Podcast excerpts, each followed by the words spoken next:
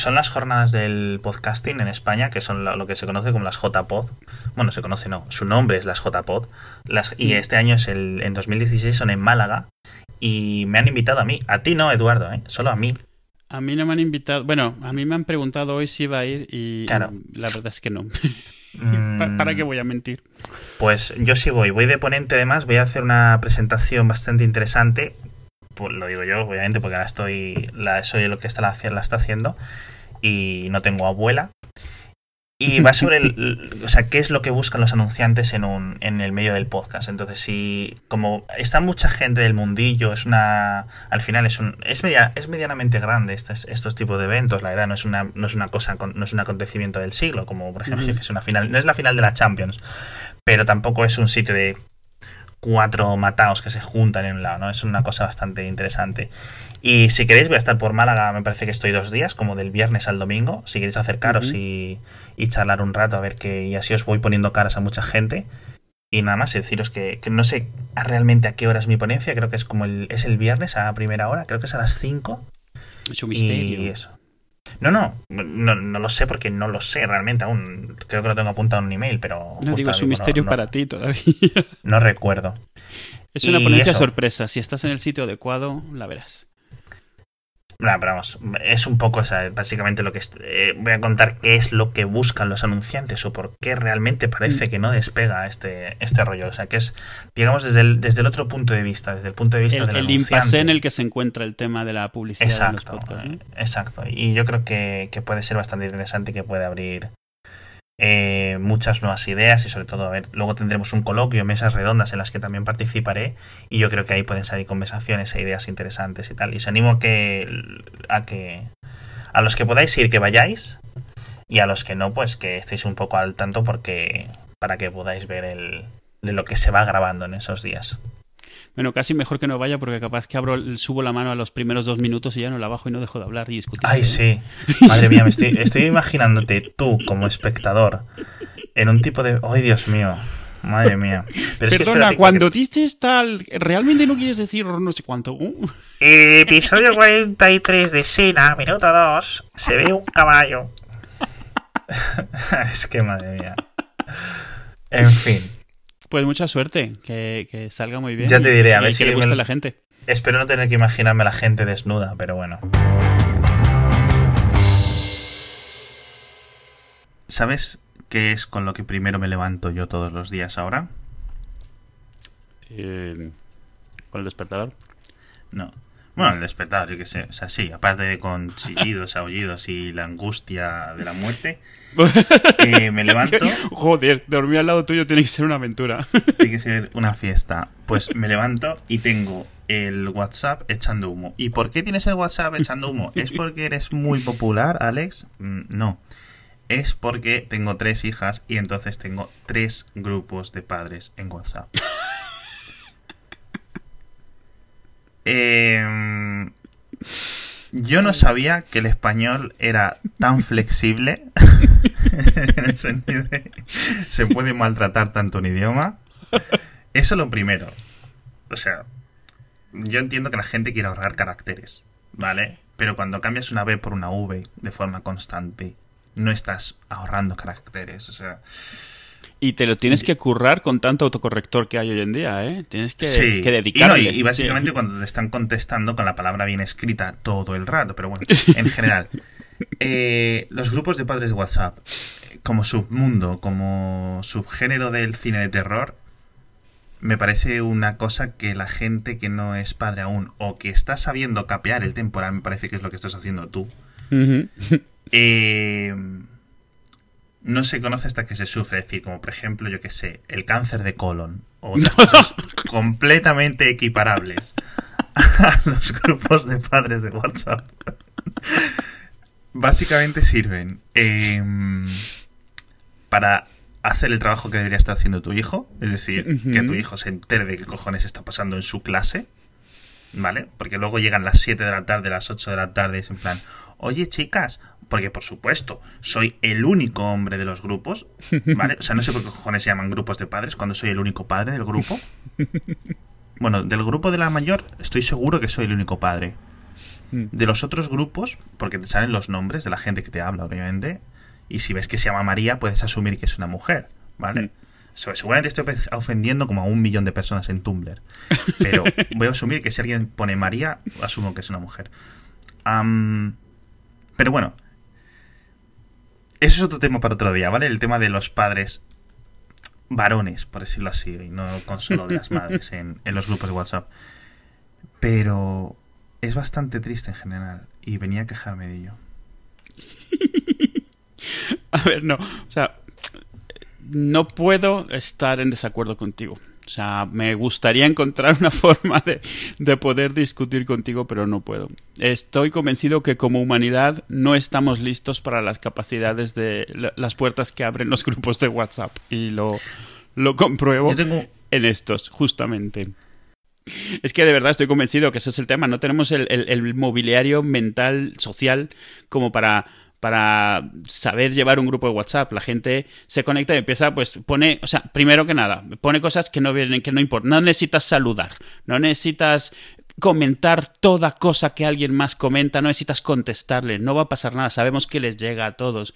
Eh, y, cuando todo el tema se desmadra es la primera vez que alguien manda una foto o una, una cosa que ni siquiera tenga que ver con el tema educativo. Alguien manda la foto graciosa, una, un PowerPoint, un meme, y ahí se desmadra porque se han abierto las puertas. Nadie le va a decir a esa persona que deje de mandar esas tonterías.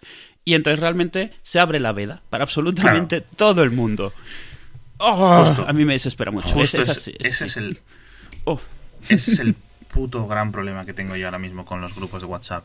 Ah, no hay un no hay alguien que pueda eh, ser un moderador de, en este sentido. Es decir, no hay hmm. una persona que si borra un mensaje se le borre al resto de su móvil. Solo se te borra a ti de tu lista, de, o sea, de tu lista de mensajes. Entonces me gustaría que hubiera una opción para ello. Porque lo que dices tú es completamente increíble. Es decir, tú creas, o sea, se crea un grupo de, de padres de WhatsApp para eh, ayudar con los deberes o para comunicar o para coordinar. Normalmente se crea por una por un caso en mi experiencia, que no tiene nada que ver. Es decir, tú cuando te metes en ese grupo no esperas que vaya a ser tu infierno personal durante los próximos nueve años. no se llama infierno personal del colegio, no. No, se llama en plan, vamos a organizar el regalo para el profesor de karate, ¿vale? Algo así. Hmm. Entonces, de repente te metes en un sitio donde hay 30 personas, es un gallinero constante. Un mes después, la gente está compartiendo memes de qué malo es el Partido Popular, de sonidos de los morancos, vídeos de YouTube, no sé qué. Entonces dices tú, ¿qué está pasando? Entonces, claro, aquí hay un, montón de problemas sociales, de nuevos problemas sociales. si te sales, eres un roñas. Si dices a la gente lo que tiene que hacer, eres un roñas. ¿Cuál es la única solución? Mm, obviamente, silencio indefinido desde el momento en el que entras. Mm pero es que va a llegar un momento en que sea se empieza a ver aceptable lo de irse de los grupos de WhatsApp. Sí, no, y, el riesgo que tienes ahora, yo tengo uno de ellos, el único en el que estoy, lo tengo muteado. No lo veo, no veo notificaciones, no entro a él, nada. ¿Qué es lo que pasa? De repente te dicen, pero no has visto que hemos mandado el no sé qué, que había que llevar no sé cuánto, tú me perdona porque resulta que empiezan a utilizarlo también de comodín y ya no hay SMS, ya no hay WhatsApps individuales, ya si les ves en el colegio no te dicen que en el grupo han acordado 5 euros para el cumpleaños de fulanito. No lo sé, cosas así. Entonces, claro, tienes que comerte toda la tontería de... A ver, cada quien, o sea, por matizar, a mí no me importa que la gente sea como es, porque en el día a día tú eliges con quién pasas tu tiempo. Así que no te importa si dos personas solo hablan de cosas que consideras una tontería, porque con no estar con ellas y no interactuar con ellas está bien. Pero en un grupo de WhatsApp te ves forzado a estar interactuando con gente lo cual suena muy antisocial. El tema es que yo no les obligo a interactuar conmigo porque yo conozco mi forma de ser y sé que no todo el mundo es compatible con ella. Pero hay gente que es extrovertido, no es la palabra, porque es, o sea, es, eh, te fuerza su extroversión, que no es exactamente lo mismo. Eso, no teniendo problema en mandar un comentario que es claramente inflamatorio si no lo compartes, por ejemplo. Un chiste que es claramente de mal gusto si no tienes ese tipo de humor. Y entonces estás en un grupo en el cual la presión social del grupo te obliga a no comentar nada o incluso hacer un jaja, así un poco, a lo mejor si pongo solo ja, se da cuenta. No, no se da cuenta, o si se da cuenta no, no mandaría esas cosas en principio.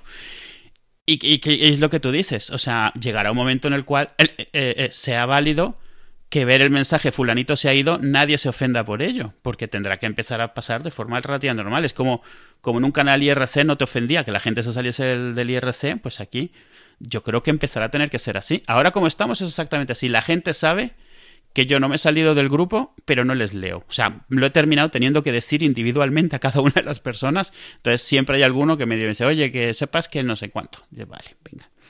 Pero... Y lo que menos me podía esperar es que el WhatsApp fuera el nuevo reducto en el cual van a parar las presentaciones, eh, estas eh, motivadoras que ya había logrado que no me llegasen por correo. O sea, que esa es la última, ya la última gota. Me ha costado más de 20 años convencer a la gente que jamás me manden cartas cadena y en los grupos de WhatsApp ha surgido el, WhatsApp cadena, ha surgido el meme de turno y ha surgido la, el, el, póster motivacional. Vale, pero eso es un problema bastante, bastante menor, porque eso es una cosa que cuando todo el mundo, cuando digamos que es un síntoma de que algo es de masas. Sí, pasó con el email, pasó con Facebook y ha pasado con WhatsApp desde hace años y pasará con el resto de plataformas, es decir, mm, da igual. sí, pero mi problema no es, con que exista, mi problema es que el, sitio cerrado, que es un grupo de WhatsApp, limita mucho tus opciones. No puedes, o sea, decirle que no te mande mails, estás en un grupo. No puedes, o sea, esta gente que lo hace, sabes que en el fondo no lo hace con mala intención, así que nadie le dice que pare, pero la gente que empieza a hacer esto suele hacerlo cada vez más y más y más y más. O sea, empieza, o sea, yo conocí a una persona que como nadie le decía que parase ya con los chistes, so consideraba su trabajo cada día alegrarle la vida a 200 personas que ignoraban sus correos todos los días. Pero claro, el WhatsApp no es tan fácil porque entre el push, entre que se ve si no le lees y si no estás, o sea, añade toda esta cantidad de complicaciones que, que, claro, no lo hacen tan fácil como simplemente no leer los tweets de alguien o ignorar los correos de alguien.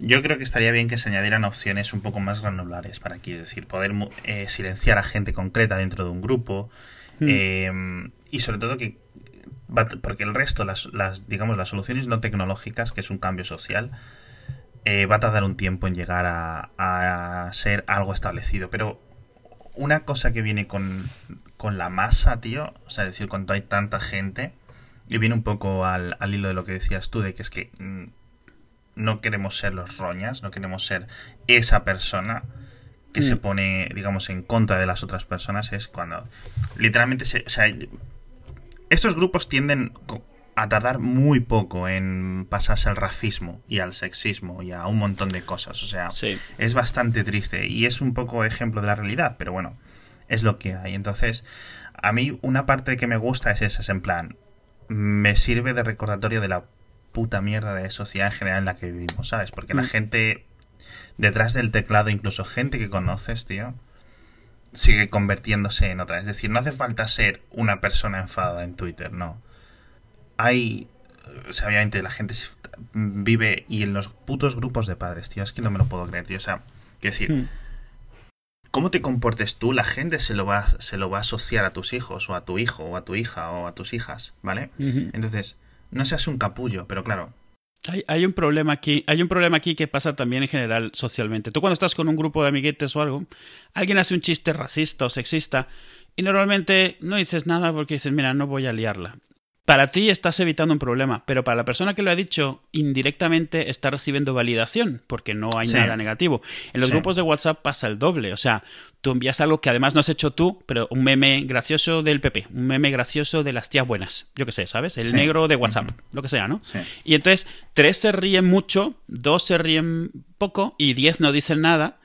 Eh, porque cualquiera que diga algo, todos los demás se le echan encima porque socialmente está mal visto, pues coartar eso. Pero en realidad, cada vez que, se pasa eso, el tono de todo el grupo se mueve un poquito en esa dirección, porque se va volviendo un poquito más aceptable hacer y decir ese tipo de cosas y un poquito menos aceptable decir que no se hagan. O sea, es una tontería, pero de nuevo, socialmente te puedes ir, dejar de juntarte con esa gente, pero en un grupo de WhatsApp se fuerza que se mantenga esa interacción. Entonces sí, va tendiendo hacia allí porque...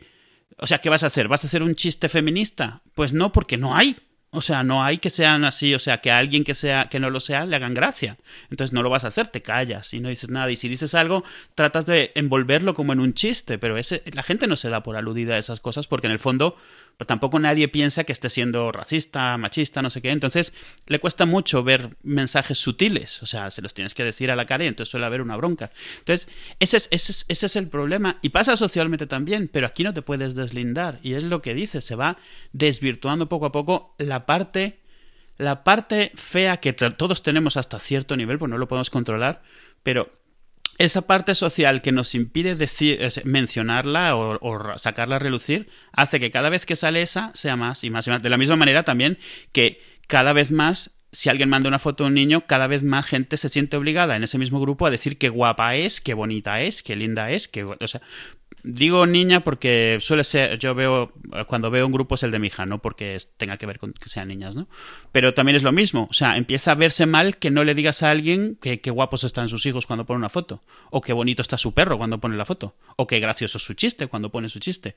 O sea, que deja de importar lo que ponga, pero el tono del grupo se va desviando, eso hasta que llega un momento en el cual no puedes leerles, porque llega un momento en el cual dejan de ser chistes y dejan de ser memes y empieza a ser, ¿y has visto la madre de fulanito? ¿Y has visto fulanita qué gordita está la niña esta? Y tal. ¿Y, eso? Sí, pasa. Y además, eh, súper rápido. Lo que esto se ha hecho de toda la vida, es decir, esto de la gente, de los padres cuchicheando a la salida de los colegios y tal, esto es algo normal y común. Simplemente se ha trasladado al WhatsApp. Entonces, em, no hay mucho que hacer, porque eso es un problema social que WhatsApp es mm. una solución tecnológica a la que no va, no puede tener cabida. Yo simplemente, con opciones para silenciar gente concreta, para que hubiera un moderador que actuara y que dirigiera el grupo, ¿vale? Yo eso creo que se solucionarían bastantes, bastantes de los problemas. Incluso con un establecimiento de reglas, es decir, cuando se coge y se crea un grupo es padres de Pepito, o sea, padres de alumno de cuarto B. En eh, paréntesis. Por favor, solo temas del colegio. Cierra paréntesis. Yo creo que eso daría mucho. Y cada vez que alguien postee eh, alguna tontería, coger y decirle, por favor, solo temas del colegio.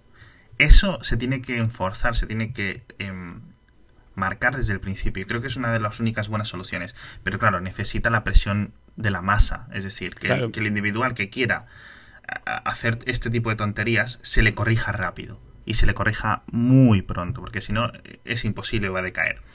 Es decir, todas las comunidades decaen. En, en, en, una escala de tiempo infinito, todas las comunidades decaen. La diferencia es si tardan un mes o si tardan 10 años, pero al final todo, todo tiene su, su segmento de tiempo en el que ocurre y en, el que crece, en el que se mantiene y en el que mm. decae.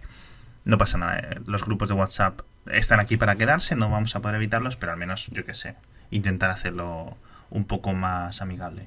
Sí, claro. Bueno, Será otra cosa que la gente tendrá pues que acostumbrarse, tienes razón. Es un medio nuevo y al final surgirá su propia etiqueta y, se autorregulará. Con suerte, WhatsApp, o no WhatsApp, sino todos los programas, porque esto pasa igual en Telegram y otras cosas, lo que pasa es que WhatsApp es el más común.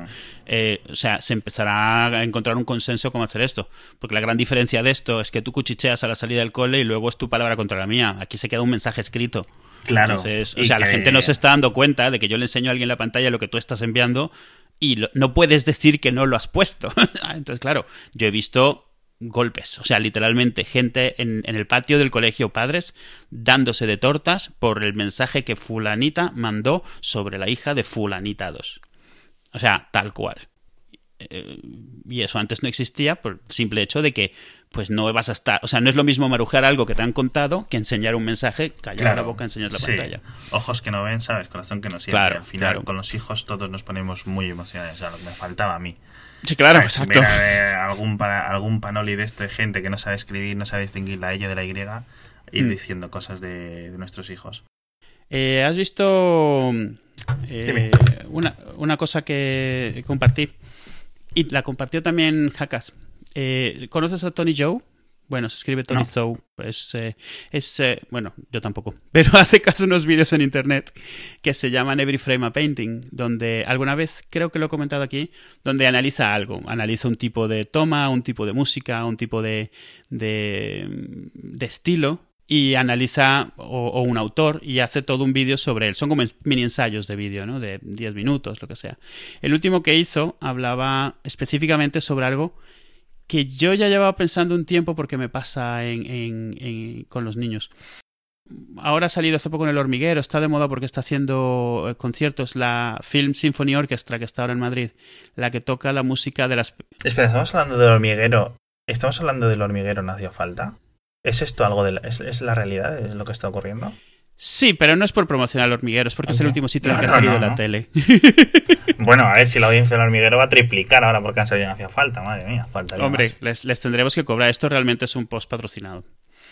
Y, a ver, salieron, es la, la orquesta esta, la Film Symphony Orchestra, la que hace la que toca música de películas esencialmente, Tiburón, Star Wars, eh, Indiana Jones, o sea, toda esta música reconocible, Jurassic Park, todo esto, eh, y justo estaban el otro día y mis hijos que no han visto la mitad de esas películas las tarareaban. O sea, las han escuchado, les suena la melodía.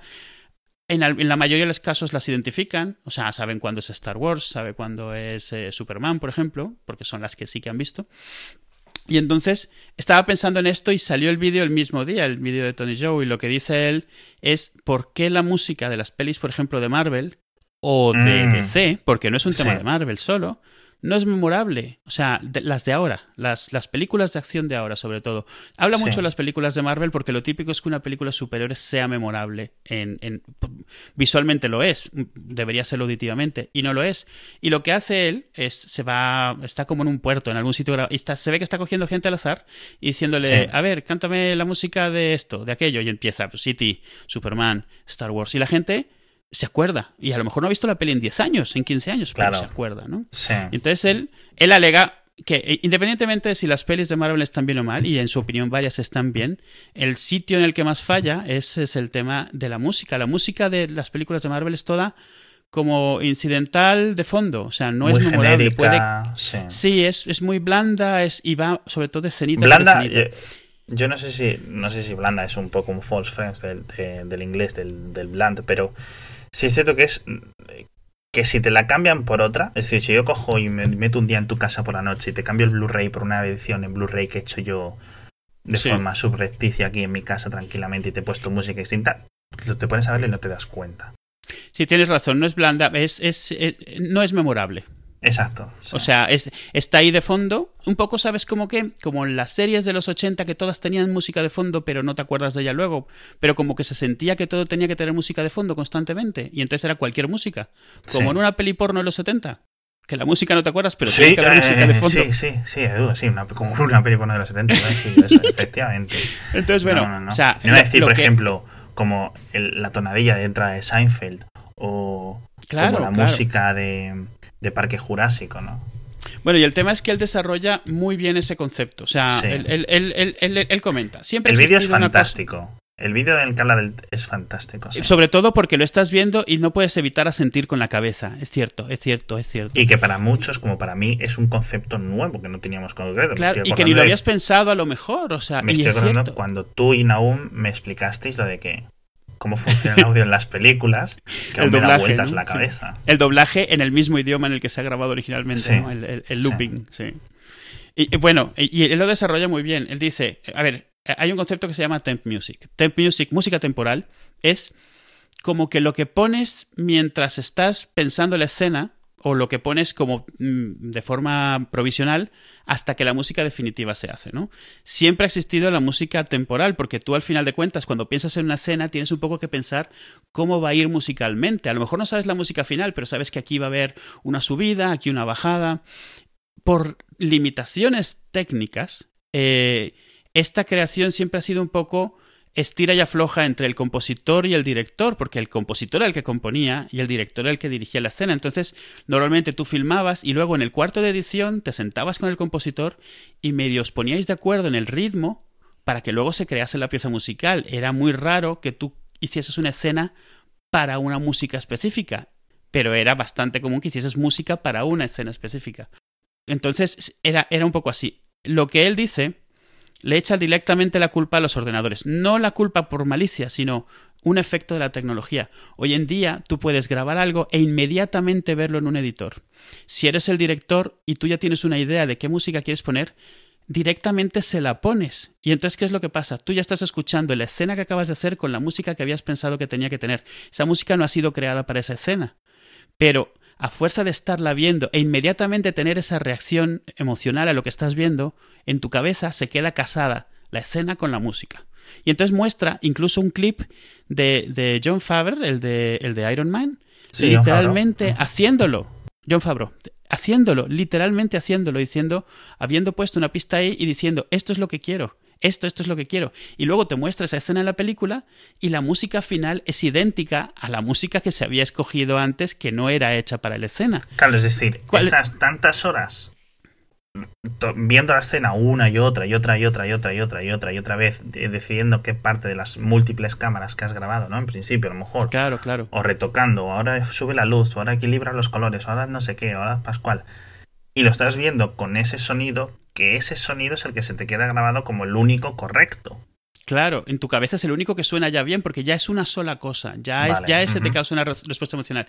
Pero es lo que dice, el problema no es ese, porque eso podría ser compatible. El problema es que tú cuando estás grabando y editando lo estás haciendo en escenas cortitas. Y al hacer eso, estás asociando piezas de música cortitas con escenas cortitas. Y el concepto de, de, tema general y de tema mayor que ocupa varias escenas y de hilo musical y de motifs tiene que desaparecer porque una cosa no puede existir con la otra. Como estás eliminando la parte en la cual un compositor ve la obra final completa como un todo y le crea música, no, no permites que se dé Además, tú eres el que paga, tú eres el que exige, tú eres un compositor y te están diciendo hazme esto y hazme esto y hazme esto, pues ya está hecho el trabajo, no tienes que pensar demasiado. No tienes ninguna razón para crear una pieza musical soberbia porque no hay donde te han dicho qué poner en cada uno de los segundos de cada una de las escenas. Sí. Y, y, y lo que comenta ya es cierto, o sea, toda la vida la originalidad y memorabilidad de la música no es de que sea totalmente nueva, es que son arreglos un poco inspirados, un poco casualidad, que son lo suficientemente distintivos como para que los puedas identificar con algo. O sea, si tú te fijas, toda la música de John Williams se parece entre sí porque él mismo se reversiona. Es más. No, no. Eh, John Williams. Una pregunta que le voy a hacer, un inciso. John Williams es el que ha hecho la música tanto de Star Wars como la de Superman, ¿no? Sí, y la de, la de Star Wars, la de Superman, la de E.T., la de Indiana Jones, la de Harry Potter, de, de, una de las de Harry Potter. La de un montón, bien, perfecto le pasa a mucha gente una cosa, que es que te, y lo, podéis hacer los oyentes. Poner, os voy a dejar un, un rato. Poneros a pensar en la canción de Star Wars. Y ahora intentar cantar la canción de Superman. A mucha gente se le traba, tío. Y a mí me pasa mogollón, tío. y esto es una cosa que es lo típico. Un, un, party trick, ¿no? Que puedes usar con la gente. Si cuando estás reunido digo, hazlo. Y mucha gente no le sale porque se parecen tanto. Si yo te las cuento, tú sabes cuál es cuál. Ahora, hacer el salto de una a otra es como cuando a lo mejor estás bajando las escaleras y de repente te falta un escalón. Es como te desequilibra el cerebro en un momento y te quedas en plan, ¿qué está pasando? Y es justo, y es justo a lo que iba. O sea, realmente un compositor como John Williams, tú contratas a John Williams y realmente contratas su sonido y él se reversiona a sí mismo y tú quieres que suene a John Williams y no pasa nada porque es capaz en una pieza completa de, aunque él repite sus estilos, lograr sacar partes características. La parte de relleno de la mayoría de sus películas suena parecida, pero los coros, no son coros, pero no sé cómo se llame, la parte eh, realmente representativa de cada una de las canciones, de la marcha imperial, de la canción de Star Wars, del tema de Superman, si escuchas solo las notas representativas, esas no las confundes. Es cuando intentas, los inicios son muy parecidos, las transiciones son muy parecidas, pero eso es a lo que voy. O sea, tú le contratas sabiendo su sonido y ya vienes con una idea de lo que quieres oír, pero él tiene la capacidad de crear, porque él está viendo la obra completa, de crear una, una versión especial para lo que estás haciendo en ese momento. A lo mejor el 90% de su música es la misma, pero esas son las partes que recuerdas. Pero el proceso nuevo no permite que existan esas partes. Sí, es cierto que esto pasa. Y, y estoy pensando ahora en, aparte de John Williams, eh, en Michael Giacchino, que es el compositor. Ah, yo creo que es famoso, así a bote pronto, sin, sin mirar mucho, por las de Star Trek nuevas y por Lost. Y si es cierto que hace un tipo de música con pianos, o bueno, a lo mejor, perdón, pero con pianos y violines, una cosa muy típica, pero que tú puedes saber, ok, este es Michael Giacchino haciendo algo. Y es un estilo, cuando él se pone, como voy a decir, muy emocional, cuando él se pone, cuando él compone muy emocional, sabes que es él. Y es un estilo muy concreto, pero que cada una es muy memorable. Tanto las de Star Trek, yo tengo una lista privada, o sea, tengo, perdón, una lista, no, yo tengo una lista en Spotify con tres canciones o cuatro canciones de Michael Giacchino de las bandas sonoras de Lost. Y es que me las pongo y es que me, me, me vengo abajo, tío, de lo tristes que son. Me vengo muy abajo, además, ¿eh? Claro, y, sabes, sabes un sitio donde se mantiene mucho cuidado con música también en juegos, en videojuegos de, de AAA y esto. Claro, Hay unas bandas sonoras, unas bandas sonoras que te asustan, o sea, que, lo que te provocan. ¿Cuánta gente trabaja? Y ahora lo estamos viendo porque yo estoy viendo esta gente que estos días últimamente está diciendo mucho la gente que está trabajando, que se está poniendo la banda sonora del, del nueva expansión del World of Warcraft para jugar, pero eso lo lleva haciendo gente la vida. O sea, bueno, obviamente, no estoy diciendo a nadie que lo esté haciendo nuevo, pero la música de videojuegos para jugar para trabajar o para estudiar es muy Pero piensa que es exactamente lo mismo. Música, la, mucha de la música de fondo de un mm. juego es es repetitiva porque un juego es repetitivo, pero para que importe, las partes importantes del juego tienen que destacar y para que destaquen les crean sus motifs. Si tienes tus, tu música para este paisaje y tu música para este personaje y tu música para esta escena, eh, Bungie hmm. hacía esto muy bien. La música de Halo, por ejemplo, es famosísima y es súper característica. Y en juegos anteriores que han pasado un poco el olvido, Myth y esto, hacían lo mismo. Y, y, y bueno, en el fondo el tema, el tema es ese, o sea, no es, o sea, tú piensas música de los spaghetti western. O sea, Ennio Morricone, tú puedes reconocer esas músicas, pero ¿qué pasaba? Las creaba sobre una obra y entonces era capaz de ver la obra completa y incluso a veces la música que hacía a lo mejor no es la que se le había ocurrido al director y a veces entraba esa. En Babylon 5 es muy famoso que la primera vez que se, se, emitió el primer episodio iba con una, una música y la vez que se remitió el primer episodio iba con otra, porque la idea que tenía el director original no valía. Otro, otro grandísimo ejemplo, por ejemplo, la, sintonía, nunca mejor dicho, el, la, digamos, la relación tan importante que hay entre la película de Blade Runner y la banda sonora de Evangelis es que no es, o sea, van juntas. O por ejemplo, Odisea 2001. Sí, sí, por supuesto. son canciones que digamos que su score es la película, para muchos, o en muchas y, y, ese es un buen ejemplo. 2001, la escena de Zaratustra, la famosa, está hecha, está coreografiada para la canción. Y, no pasa nada, porque a veces se puede hacer. Eso sí, tienes que saber que estás pidiendo prestar una canción, no es tuya. Si tienes suerte, la asociarán para siempre contigo, como pasó con 2001. Eh, en Harry Potter y las Reliquias de la Muerte, en la 1, hay una escena muy famosa. No, las Reliquias de la Muerte, esa no es la 1. Ah, la, perdón. La parte 1. Perdón, me he equivocado. La primera parte de. Sí, o sea, sí. Eh, en esa hay una escena en la cual Harry se pone a bailar con Hermione en una canción que escuchan en la radio. Perdón, te, te corto, Eduardo, te corto te corto. Eh, gracias, por favor, por decir eh, Hermione, o bueno, yo digo Hermione porque no, hago la O tan fuerte. Sí. Pero por favor, españoles. Hermión. Hermión o Hermione. Y os lo dije una, que soy una persona que de vez en cuando yo cojo y digo Horus Rising o digo Microsoft, que intento no hacerlo, ¿no? O peor, Oracle. Hermione. Hermione. Lo ponéis en YouTube, How to Pronounce, cómo pronunciar Hermione. Ya está. Que yo entiendo que, lo, que empezarais a leer los libros con 8 años mm, y que no te puedes pedir. Y que es un nombre raro. Sí, es, un nombre es raro, de raro que un español. Es que. Mm, ¿Cuántas Hermiones conoce? La gente solo conoce la de Harry Potter, nadie más. Seguramente. Y en inglés muchos, solo esa también, ¿eh? No, sí, sí, bueno, por supuesto. Eh, continuemos el inciso. fin, fin del paréntesis. bueno, en esta, en, en, en, esta, en esta película hay una escena muy memorable donde bailan ellos escuchando una canción de la radio. La canción se llama Oh Children de Nick Cave and the Bad Seeds. Es una canción muy bonita de un grupo que es bastante burrote normalmente, pero es una balada muy bonita, ¿vale? Entonces, es una... O sea, el director dice que es la escena que más le gusta de todas las películas de Harry Potter. Lo cual no lo discuto, cada quien tiene sus gustos, el director de esa película. O sea, a él le gusta esa. ¿Y qué es lo que sucede? Esa es una canción de 2004. La película transcurre en 1997. Ojo.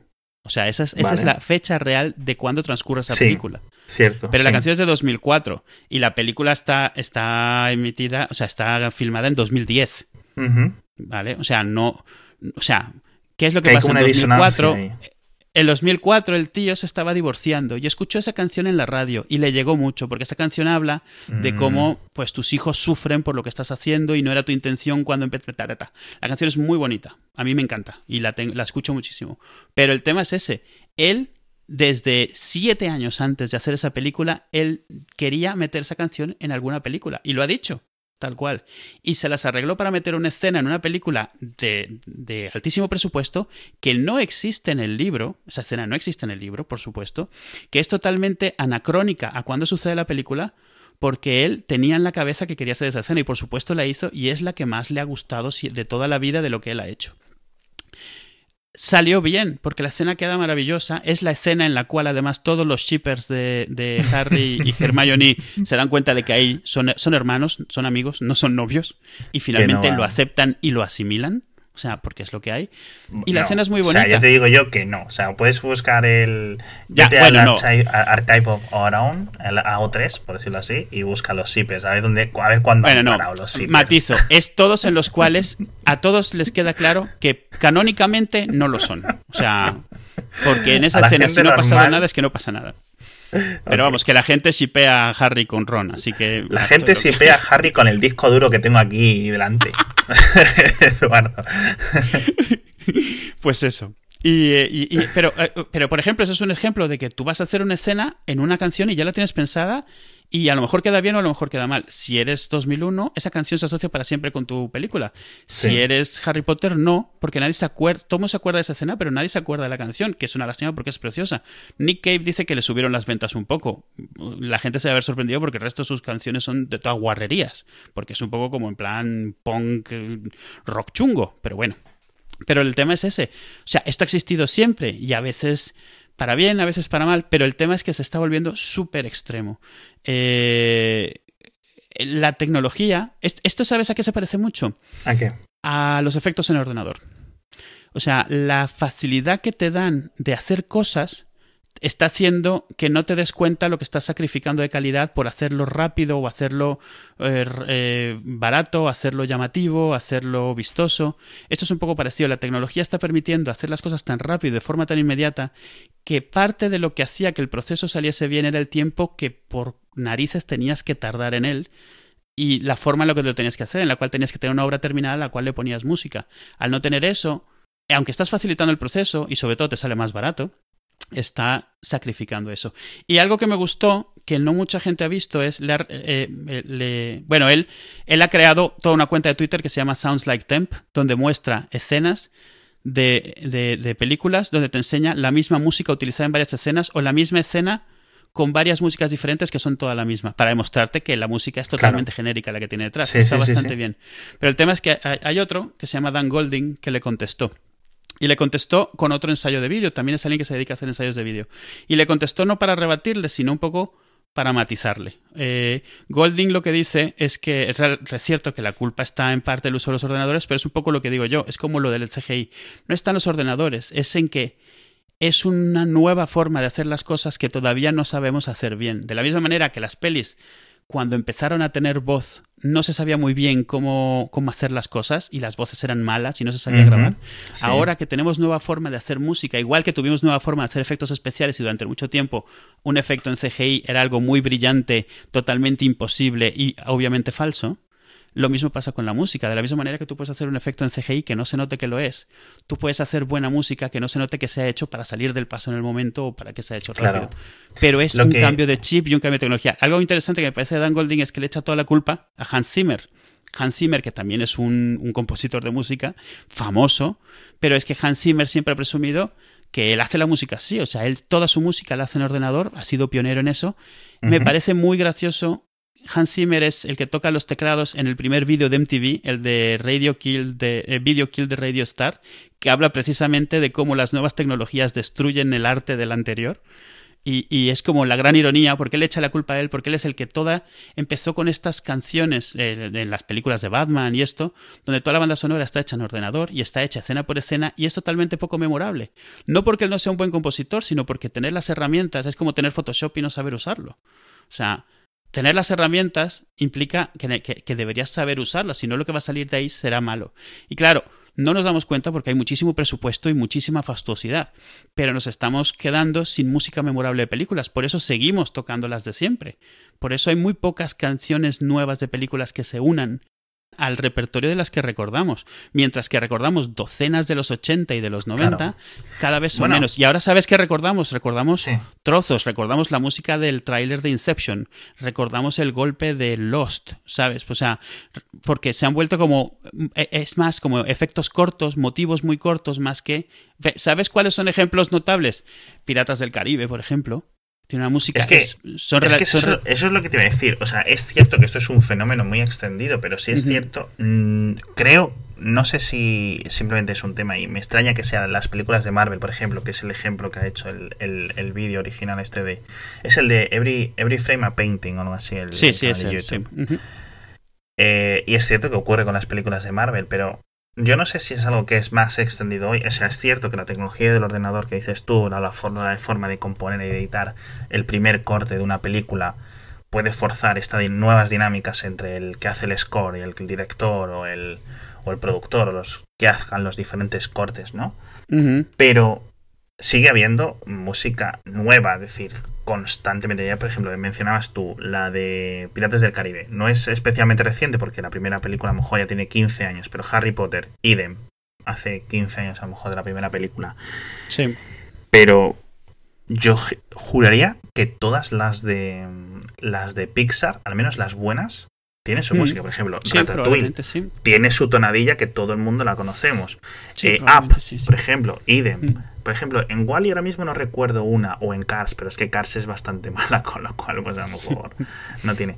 Pero, por ejemplo, y una de las. Y, lo, hemos comentado, por ejemplo, una de mis películas favoritas, Parque Jurásico, ya tiene 20 años, más o menos, o, sin, el, sin el más o menos. Y tiene una de las tonadillas más reconocibles de la historia del cine. Son una de las tonadillas, o el score, o la canción, o el, como lo queramos decir. O sea, no sé. Bueno, ya es que también es cierto que eh, Parque Jurásico no se puede hablar como de algo reciente. Pero sí es cierto que, es decir, no es algo limitado en plan a las películas de los 70 y de los 80, sino que es algo que se sigue haciendo, por supuesto. No, y claro, a ver, también es un poco a lo mejor sesgo de que estamos solo fijándonos en lo eso. Por eso me gusta la idea de enfocarse en mm. las de Marvel, porque están tan cuidadas en otras cosas. Exacto. Al margen de si son buenas o malas, pero está claro. O sea, si, si estuviera obvio que hay un intento y no sale, sería diferente. Pero lo que demuestra, lo que él demuestra, es que no hay ni un intento, no hay. No, exacto. Y, es una pena porque estaría muy bien que, por ejemplo, Iron Man o Thor o el Capitán América tuvieran. Tienen su theme. O sea, cuando tú te bajas las bandas sonoras de las películas, cuando las, escuchas, quiero decir, sí. tienen eh, el, un theme asignado al Winter Soldier, a, a Bucky un theme asignado a, a, Steve Rogers, etcétera, cosas así. Pero no tienen una. No, son tienen la canción. de hecho, una canción que sale en el vídeo. La, la canción de la introducción de Spider-Man original. Exacto, sí. La que todavía la gente se acuerda de la serie de, de, dibujos. De los 60 o los 70, de cuando fuera. Entonces, y es una cosa que. Y mira que son muy buenas películas. Por ejemplo, Guardians of the Galaxy tiene una banda sonora espectacular, pero es una banda sonora ajena a la película. Es decir, son canciones de Michael Jackson, eh, canciones de los 80 en general. Bueno, de los Jackson 5, no de Michael Jackson. Pero. Y, es la que mejor banda sonora tiene de lejos. Pero porque tiene y, si, y, si, te fijas, la banda sonora real, la que no es música eso, sino la música que han creado para la peli, es totalmente olvidable. O sea, nadie Totalmente, como el resto Ni siquiera te das cuenta que existe, vamos. Es un, la verdad es que es una cosa muy interesante y es una de las cosas en las que no nos da cuenta. ¿Sabes que me gustaría hablar de esto y un día, ya por si quieres para zanjar esto, pasar a otro tema? Eh, un día podríamos comentar realmente cómo se hace una película o una serie de televisión del HBO, etcétera, porque eh, todo el mundo sabemos o asumimos cuáles son los valores, pero hay un montón de pasos y un montón de cosas intrincadas y yo estuve leyendo sobre ello hace tiempo y, estuve viendo, pero además un, par de, un par de semanas tuve una mini obsesión con este tema. Y es bastante interesante el tema, no sé si un día lo, lo podríamos comentar. Sí, y de eso puedo ir pre-recomendando porque las he estado viendo últimamente, ni siquiera había visto que estaban y me las han encontrado en Netflix. Hay varias, varios programas que lo que hacen es eso. O sea, por ejemplo, hay un programa de William Shatner explicando la historia de Star Trek The Next Generation. Mm, sí. Eh, eh, pero es cortito, es de una hora, es un dominio documental, pero realmente se mete a la movida de lo que eran las negociaciones, las peleas internas, los poderes, cómo se decide qué entra, qué no, quién escribe, los créditos, todo esto que ni sabes que existe detrás. También hay Sí. un especial sobre Volver al Futuro, Vuelta al Futuro, como sea que se haya llamado aquí, también está ahí. O sea, tienen un montón de mini documentales de una hora que están muy bien, que te dicen o realmente te están contando sobre, sobre los cazafantasmas, pero te están contando también sobre la industria, toda esa parte Sí. que no es obvia y que no ves, y está muy interesante. Y los, me los he encontrado, y claro, Netflix cada vez me recomienda más, porque como estoy viendo eso, me recomienda más de lo mismo, y me los estoy comiendo todos. Y empecé con el de William Shatner, de los capitanes, de, que es solo sobre The Next Generation, que además es muy interesante verlo porque todo el todo el programa se le ve a él un poco mosqueado porque él no estuvo en esa serie de Star Trek y se ve que la espinita nunca se la quitó y, y se le nota como quemadillo. Pero está muy bien, está, está muy interesante porque te cuenta las luchas para lograr sacar los episodios, lo- las peleas legales, las peleas de derechos, las peleas de la, la- la- el guild, ¿cómo se traduce guild? El, el sindicato de, de escritores, todas estas cosas, Sí. que, de guionistas, que claro, Sí. tú no sabes la mitad de eso excepto cuando salen las noticias, a lo mejor. Sí, es cierto. Eh, bueno, nota, eh, se dice Regreso al Futuro en España. O sea, O que estabas esperando que terminase de hablar. Sí, sí, yo estaba tranquilo, paciente aquí, tranquilín, como un buen eh, monaguillo, esperando a que, a que acabaras el sermón para corregirle. Eso sí, el que hay de sobre los coches de Volver al Futuro, o de Vuelta, lo que sea, lo que hayas dicho, no está muy bien. ¿eh? No lo recomiendo. El del coche, el coche me gusta mucho, pero el documental se queda bastante cortito, la verdad. Ok. Eh, eh, también vamos a poner en las notas un par de vídeos, además de los que hemos comentado, un par de vídeos. Uno se llama Los múltiples sonidos de John Williams y otro se llama Los múltiples sonidos de Hans Zimmer, donde te ponen música con escenas, música de ellos con escenas diferentes a las que son y no lo puedes saber. O sea, te dicen, Mm. seguramente pensabas que esto era Superman. Pues no. Seguramente pensabas que esto era. Pues no.